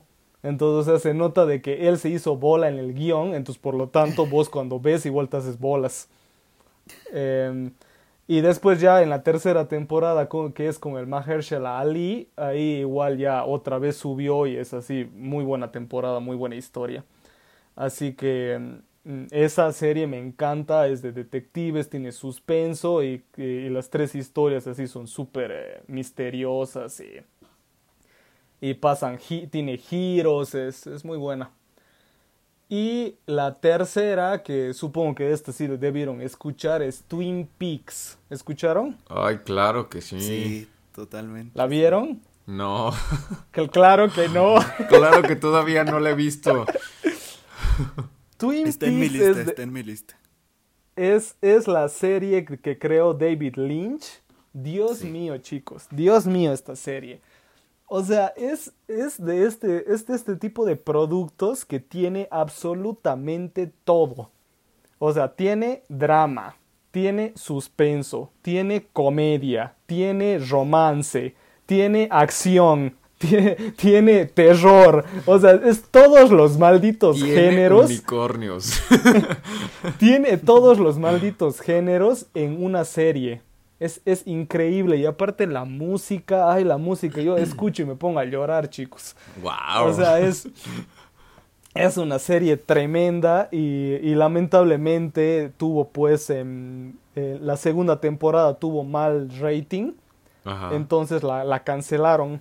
Mm. Y mate, la serie era, y lo más impresionante es que la serie era tan, tan épica, era tan, tan boom en esas épocas, que hay hasta una pequeña anécdota que dice de que la reina de Inglaterra estaba en un evento y, y y ella se acercó, yo que sé, a sus asesores, a, a los que le, le planean todo, y les dice, y les dice eh, ¿hasta qué hora es este evento? Entonces ellos le dicen, ah, falta, falta, no sé, media hora más, y la reina les dice, ah, ya, más bien, porque a tal horita tengo que irme a ver Twin Peaks. Ah, qué chula. O sea, ese nivel, hasta la reina de Inglaterra veía la serie. O sea, porque todo el mundo quería saber qué, qué diablos iba a pasar, porque es pues un misterio de, de una chica que aparece asesinada. Sí. Entonces, el, el- pero la cancelaron lamentablemente y como 30 años después, eh, no me acuerdo cuántos años fueron, el- hicieron la tercera temporada como para darle un final, porque no ve que ahora todos están como que, ah, volvamos a hacer revival de, de todo lo que antes era cool. Entonces, los de Showtime dijeron, le hablaron a David Lynch y le, y le dijeron, ¿no quieres hacer una una miniserie donde termines todo lo que comenzaste en la otra. Y como tenía esta libertad eh, eh, artística como si estuviera en Netflix, por ejemplo, el David ahí dijo como que aquí eh, le meto mis fumadas, ¿no? Que tanto le gustan. Y vos ves la tercera temporada y es nada que ver a las primeras dos. O sea, las primeras dos son como que su versión comercial. Y la tercera temporada es la versión David Lynch, así a 100% de que no entiendes ni lo que estás viendo, Ah, qué cool. de tan fumada que Está está. bueno, eso está bueno. O sea, algunas cosas te quedabas así como que, pero ¿qué es esto? No se entiende. Y David Lynch te dice, me vale, ¿no? O sea, prácticamente. y, y, y así, y ahí acaba la historia. Y obviamente es un final súper raro. Pero el, ahí tienen, ¿no? Twin Peaks tienen que verla. Si tienen Paramount Plus, ahí está todita. Así que el- eh, esas serían mis series favoritas. Muy bien, Efra. Wow. Yo sí he querido ver mucho de Twin Peaks porque a mí me gusta mucho el cine de David Lynch, pero es que tal vez no se los dije, pero o sea, sí me da mucha más flojera ver una serie que, que, que, que nada. O sea, pre- por lo mismo de que, y, y más si es una serie que ya tiene muchos años y que ya tiene como cinco temporadas, o sea, esas todavía me dan más porque, pues no sé, no sé. Es que al final es un compromiso, ¿no? Sí, exactamente. Es un compromiso y, y no. Por ejemplo, yo les cuento que empecé a ver esta serie de, de Sherlock con Benedict Cumberbatch. Uy, Sí. esa serie la, tiene un lugar especial en mi corazón. Solo vi un primer capítulo y me encantó. Pero después, Sí, está muy cool. después ya, no sé, ya me dio como Yo flojera también solo he visto un continuarlo. O sea, se me atravesaron películas y luego otras series y, y- y no la he retomado, pero Se me muy bueno el la primer vida. capítulo. Sí, exacto. Pero muy bueno el primer capítulo. O sea, si me dices qué tal está Sherlock, no, hombre, el primer capítulo está bomba. Sí. Muy bueno. Wow, sí. Sí. A ver, esto está interesante. ¿Qué series comenzaron y las dejaron, a- eh, dejaron de ver? O sea, puede Pues ser porque se aburrieron o porque ya no les gustó. ¿Qué onda? Pues miren, esa que les dije. Y uno que se me vino ahorita inmediatamente a la cabeza fue 13 Reasons Why. O sea, la última Ah. temporada yo ya no la vi. Y la verdad es que la única buena temporada de 13 Reasons Why es la primera. Sí. De ahí en fuera, no más. No más, o sea, se desviaron completamente de lo que querían transmitir al principio y se fueron a lo común de asesinatos, de desapariciones, o sea... La no. clásica. Sí, y, y por eso la primera temporada es una joya, porque propuso algo pues distinto, ¿no? Y aparte te transmitió un mensaje muy importante. A mí me choqueó muchísimo la escena de. Hannah Baker en el baño. Yo hasta me casi me desmayaba. Herma- her- hermano, yo igual así estoy 100%. Hoy, hoy, hoy se va a caer, hoy va a llover, estoy así 100% con, con Favo. Yo, yo, yo me impresioné con 13 Reasons Why porque, o sea, yo siempre estuve muy unido con estos temas de del bully, del suicidio, de cosas así, ¿no? O sea, yo hasta mi primer, hasta mi primera novela tiene que ver con eso, ¿no? Y, y yo me quedé impactado porque aparte de que estaba súper bien hecho, dije, wow, esto sí es una buena manera de decirle a la gente, miren el daño que hacen, dejen de fregar y dejen de ser unos malditos imbéciles y comiencen a tratar bien a la gente, ¿no? Porque no sabes qué diablos está sufriendo o viviendo la otra persona. Claro. Sí. Y a mí lo que me impresionó es la cantidad de idiotas, ignorantes, que Ajá. salieron en las redes a decir de que 13 Reasons Why es una mariconada, que es una huevada, de que es pésima, que es una serie del asco, que el mensaje es una, una huevada y no sé qué, o sea, y la gente sacó la clásica, ¿no? De que Sí. a todos estos idiotas les parece chiste, ¿no? O sea, no, no les entra en la cabeza de que alguien se puede que alguien se puede matar porque se sienta mal, o sea, por lo visto nunca por lo visto nunca en sus vidas se han sentido eh, tristes. Entonces, el, el- eso me impresionó, ¿no? De que era como que un grupo le alababa y el otro grupo eran los clásicos idiotas que no saben nada de la vida. Ujú. Y, y eso fue así impresionante. Y claro, como dices, la, la segunda, a la segunda a mí me gustó. Pero ya desde la tercera ya era Sí, cualquier no, cosa. y, ya. la, y la última, la última tiene hasta cosas que no tienen sentido. Qué o sea, bueno que no es- la vi. Qué ya, bueno. o sea, ya parece ciencia ficción, ya. Es, es que es lo que les digo, se, se desviaron completamente. Completamente. Yo hasta hubiera hecho precisamente una antología, ¿saben qué? O sea, nos inventamos otro caso, olvídense ya de estos personajes y ya. Sí. Buen Listo. punto. Sí. Vos, Sam. A ver, serie que empecé a ver y no, no terminé. Um, me pasa mucho lo que le pasa a Fabo de que inicio una serie y luego digo, está buena, se me olvida. En una semana después quiero ver el segundo episodio, pero ya no me acuerdo del primero, entonces lo vuelvo a ver, pero ya no vi el segundo. entonces es un, es un rollo, por eso yo prefiero las películas que las series.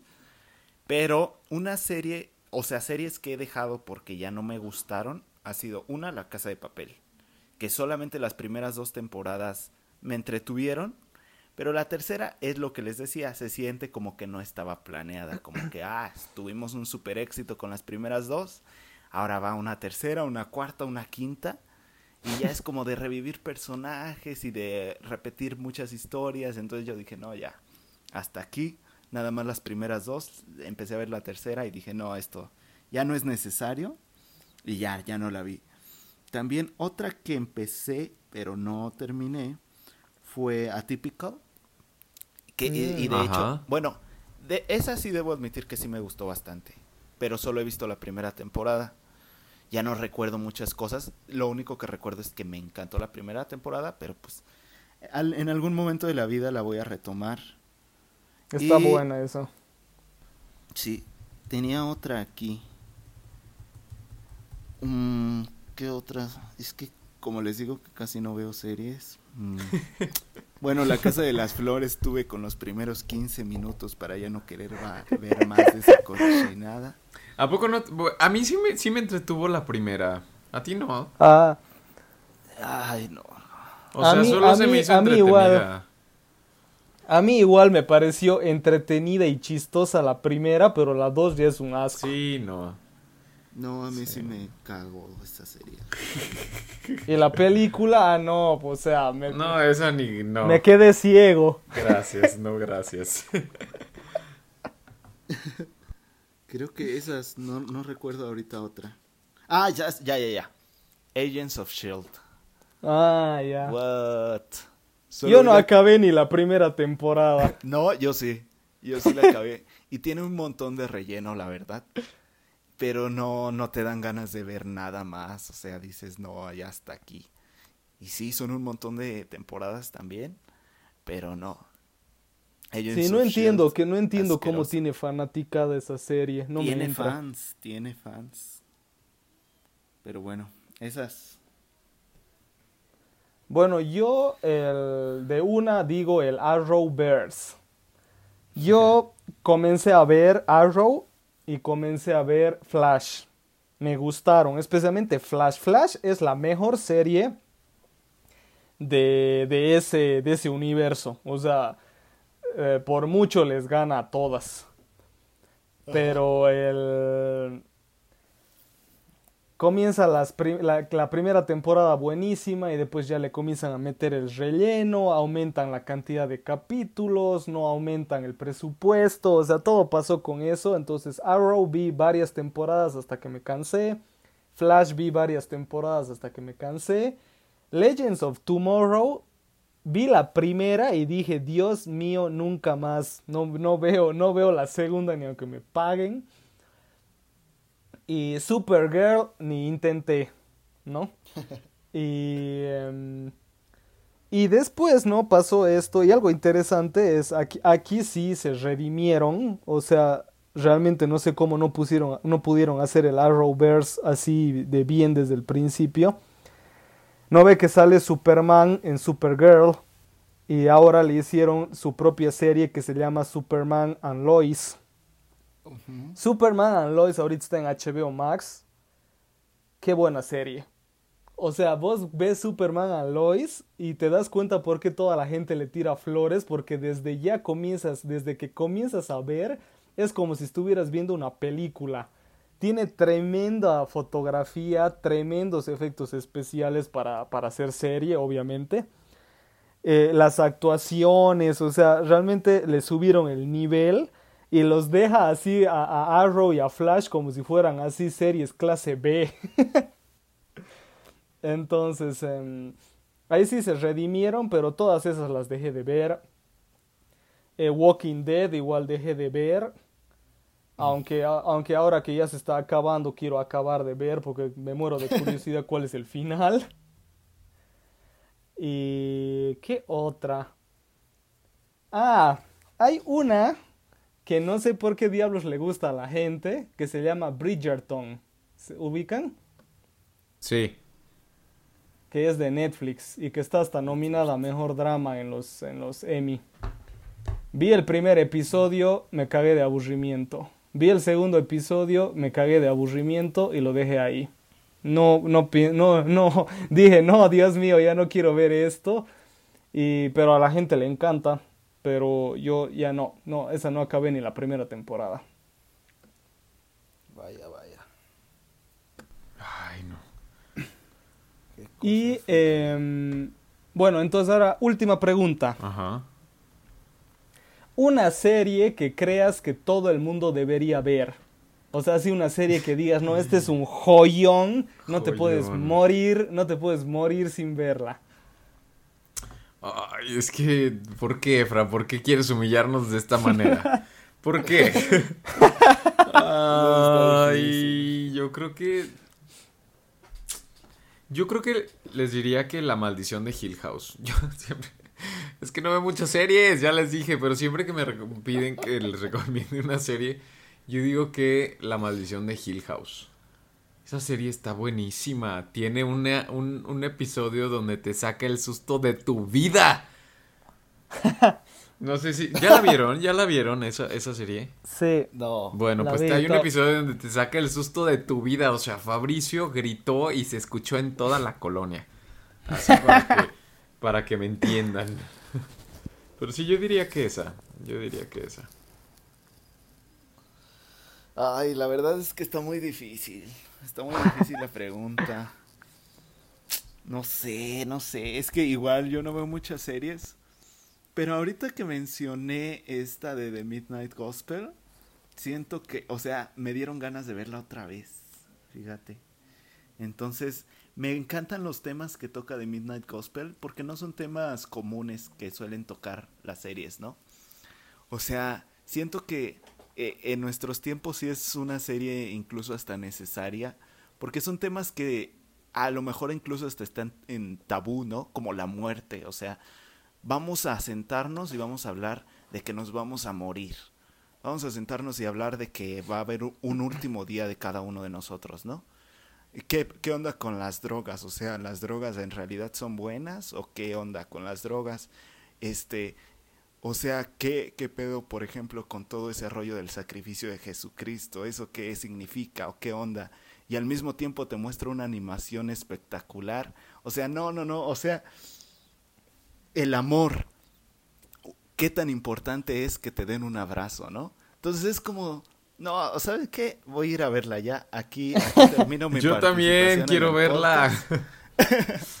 Sí, vean The Midnight Gospel. A lo mejor sí se les sí es necesario que tengan paciencia porque sí es como un boom de tanto temas filosóficos como cosas como conversaciones locas y al mismo tiempo la animación no te ayuda. o sea, la animación es mucho más de toda esa locura.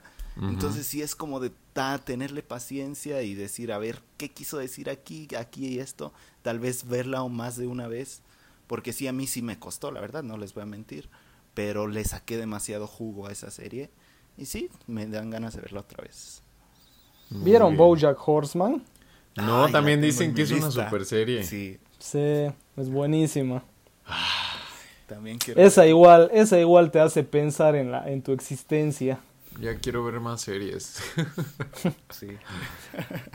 Para que, para que mi querido Netflix no se enoje conmigo, eh, recomendaré una de Netflix que es, es una miniserie para que vean, o sea, no tienen excusa para no ver, Ajá. A ver. em, que es de crimen y basado en hechos reales. Y es una, una miniserie que lamentablemente cuando salió, nadie le tira un peso de pelota y se quedó ahí así enterrada en, el- en, el- en la historia y nadie habla de ella ni nada y por eso hasta en un TikTok la- eh, le hice publicidad y por suerte le fue, le fue bien, así que ojalá que mucha gente más la haya visto. Em, se llama, en inglés es Unbelievable y en español es Inconcebible. Ok.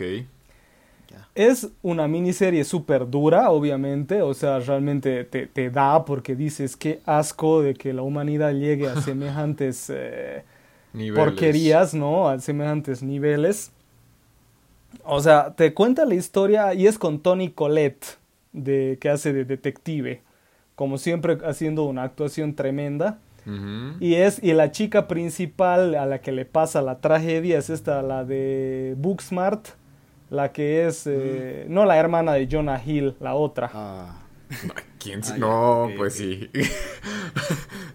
¿Quién? Y, y eh, en sí trata la historia de que a esta chica eh, la, la violan, Ajá. ¿no? Y, ok. Pero no, no así de que en algún lugar o en alguna fiesta, ¿no? Había sido de que no me acuerdo en qué años es, creo que es 2000, principios de los 2000 es por ahí. Ajá. Había un maldito en Estados Unidos, en esta ciudad, de que literal el, el maldito iba, eh, chequeaba tu casa, te seguía y a medianoche se entraba por la ventana y te violaba. Y obviamente pura mujer. Y a esta pobre chica le pasa eso.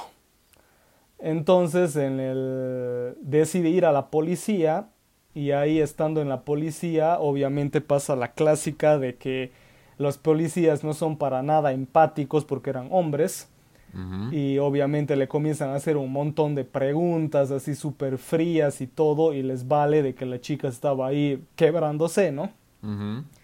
Y la chica decide salirse y no, y, y no testifica porque no puede aguantar y se inventa de que todo fue una mentira y se va.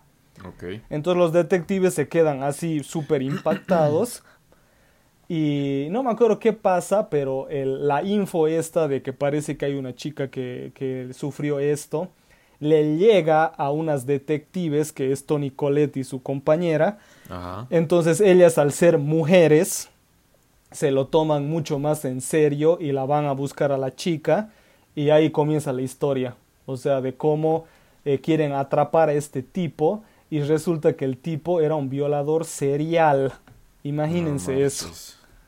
O sea, yo ni No, sí está- sabía de que Yo ni sabía fuerte. de que yo no yo ni sabía de que existían violadores seriales cuando cuando viste esta esta miniserie que salió creo que hace unos tres años por ahí. Y me no es es impactante la historia. Y aparte tiene así como True Detective como decía no tiene súper suspenso súper drama. Y obviamente te tienes que esperar hasta el último capítulo para ver cómo, cuál es el desenlace o sea es tremenda y como te digo, o sea, es una historia que realmente todo el mundo debería ver y lamentablemente nadie vio. O sea, no, yo, yo quería de que sea como Gambito de Dama, ¿no? Que, que se volvió súper popular, pero no, salió, nadie habló de ella. Es peor en Latinoamérica, no creo que en Estados Unidos sí, sí tuvo un impacto, pero en Latinoamérica nadie habló de la serie. Y eso. Así que yo siempre que puedo la saco. Muy Y, bien. Así que ahí la- les dejo la recomendación. Perfecto, Efra. Em, pero bueno, ahora vámonos al postre para leer sus respuestas. Vámonos. Vamos. El postre. El- la pregunta que les dejamos era ¿qué serie de Marvel es su favor ¿Cuál serie de Marvel es su favorita? O sea, sin importar Marvel Studios, no puede ser cualquier cosa que hizo Marvel en la vida en, en series. Así que a ver, ¿qué nos dice la gente, chicos? A ver, permítanme un momento que ya se me perdieron aquí. Bueno, vas, vas, vas. a ver, ya. Aquí Kevin-JB96 nos dice, Spider-Man, la serie animada, me recuerda cuando salía de clases y corría a casa para poder verla. ¿Cuál, cuál será? ¿Cuál? Hay varias, ¿no? Hay varias, pero Hay un montón. supongo que se refiere a la clásica de que todo el mundo veía. Ah, ya, ya, ya, ya. Sí, sí estaba buena. Estaba buena. A ver, Sam. Nada más, nada más, ¿verdad? Sí. A ver, yo tengo aquí. Bueno, es que no sé cuáles elegiste tú, Efra. ¿Quieres leer tú primero? No, yo, yo, yo elegí las que no les mandé. Ah, Es que yo ¿qué estoy aquí tal? en- Estoy aquí en Instagram. Ah, entonces eh, elegí, ya, yo leo entonces. Va, vas. Eh, Iber eh, y Lanky, supongo, o Iber Yankee, Yankee. Es Yankee. eh, dice WandaVision y Loki. Y AlexNR294 dice, por el momento Loki, eso en lo que sale What If. Esa de What If, ¿qué creen que vaya a estar buena? Tiene muy, al- el- en el tráiler se ve que va a estar muy buena. Lo O que sea, me tiene gusta buena del pinta. concepto de What If es que nos y es, o sea, no están como conectados los episodios. Sí. O sea, no es una serie corrida. Cada episodio Ya, tiene ya. como su Su tramita. A ver, aquí Claudita C84, nuestra querida. Este. Que es tu prima, ¿verdad? Ajá, exacto. Nuestra querida Claudita nos dice: Loki me encantó. Amo al actor y al personaje, para mí el mejor de Marvel.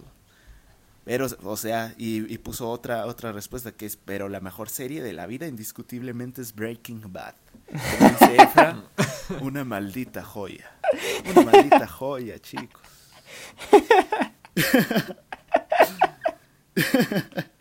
Ya, hasta, hasta te copias el acento más. Hasta me copia el acento. Ah, en serio. no, hombre. Es una maldita joya, chicos.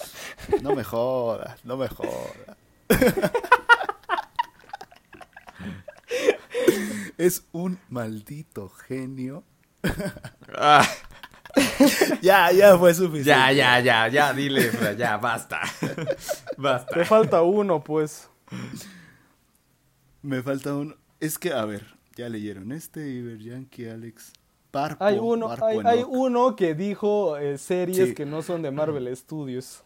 Sí, Barpo Enoch, que dice recientes Falcon and the Winter Soldier. Mira, prefiere One, Falcon que WandaVision y Loki.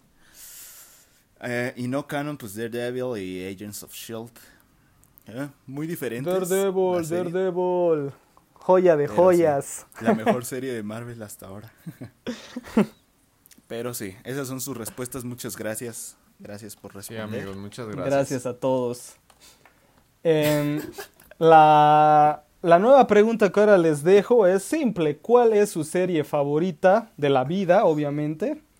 O si quieren, también pueden poner un top 3. Ujú. ¿Y por qué? ¿Por qué les gusta tanto esta serie? Eh, nos pueden seguir en Cine con Sal en todas las redes, en Instagram, en Twitter. Eh, aquí igual en Spotify nos ayudarían mucho que nos sigan. Y ahí en las stories de Instagram es donde subimos la pregunta de la semana y ahí ustedes pueden responder en la cajita de preguntas o si quieren explayarse de mejor manera, nos mandan un mensaje privado e igual los leemos. Hasta les contestamos, así que ahí podemos estar charlando. Em, Ahí los cuatro les, les contestamos todos a la vez. así que, a ver, em, den sus redes sociales, chicos. Pues a mí me pueden encontrar en Instagram, ¿qué más tengo? Twitter y YouTube como Fabricio Ciade. Ok, a mí síganme en Twitter, síganme en Twitter como Sam Pesqueira. Ahí tuiteo de todo, ahí sí no me, no me limito. Pero síganme porque ahí, ahí se formó una comunidad padre, chiquita pero buena. Entonces síganme en Twitter. Y a mí me pueden encontrar como Efrestico en Instagram y Efrestico3 en TikTok. En los dos subo contenido cinéfilo y seriéfilo diario. Así que, ¿qué tal chicos? ¿Qué, qué les pareció Sam? ¿Ya, ya estuviste, ya, estás puedo tranqui? respirar. Ya, La ya neta, se le salió quitaron los mucho- nervios. Salió mucho mejor de lo que esperaba. Sí, Sí. sus respuestas, sus respuestas estuvieron muy buenas a Para pesar que de que no ven, veas. a pesar de que no ven muchas series. Para que veas, Efra. Ahora si Me viéramos, no, cállate. Cállate. Serían profesionales en. Exactamente. Pero bueno, eh, yo igual me la pasé muy bien. Yo quería eh, hablar de este tema ya hace mucho porque, no sé, o sea, es lo que más, aparte de las pelis, lo que más se habla es de series, así que yo creo que ya era hora. Muchas gracias Últimamente por dar... estamos complaciendo mucho a Efra, ¿se dan cuenta? Desde que empezamos el podcast, ¿no? O sea, ¿Cuál fue el último? El Tenemos que hacer un episodio de toda la saga de Shrek, por favor. ah, sí, ahora te- le toca complacer a, a Sam. Y, Fa- y a Fabo le toca, y a Fabo le toca ver el Señor de los Anillos para complacer a todo el mundo. Ah, Hay que hacer un episodio de A24 para Favo. ándale. Ahí sí jalo. De Ari Aster y bien. de... ¿Cómo se llama el Ay, otro? de Robert Eggers. Robert Eggers. Mis tíos. Los ah, estaría dioses. interesante volver a ver las pelis, tiempo que no las veo. Sí. Ay, muy bien, muchachos. Ahí está. Pues- Pero em, bueno, yo igual me la pasé muy bien. Eh, gracias, eh, espero que se cuiden, vacúnense chicos. Así, el, así todo ya volverá poco a poco más rápido a la normalidad. Así que les mando un saludo, un fuerte abrazo y se cuidan. ¡Chau! Cuídense. Nos vemos. bye. bye.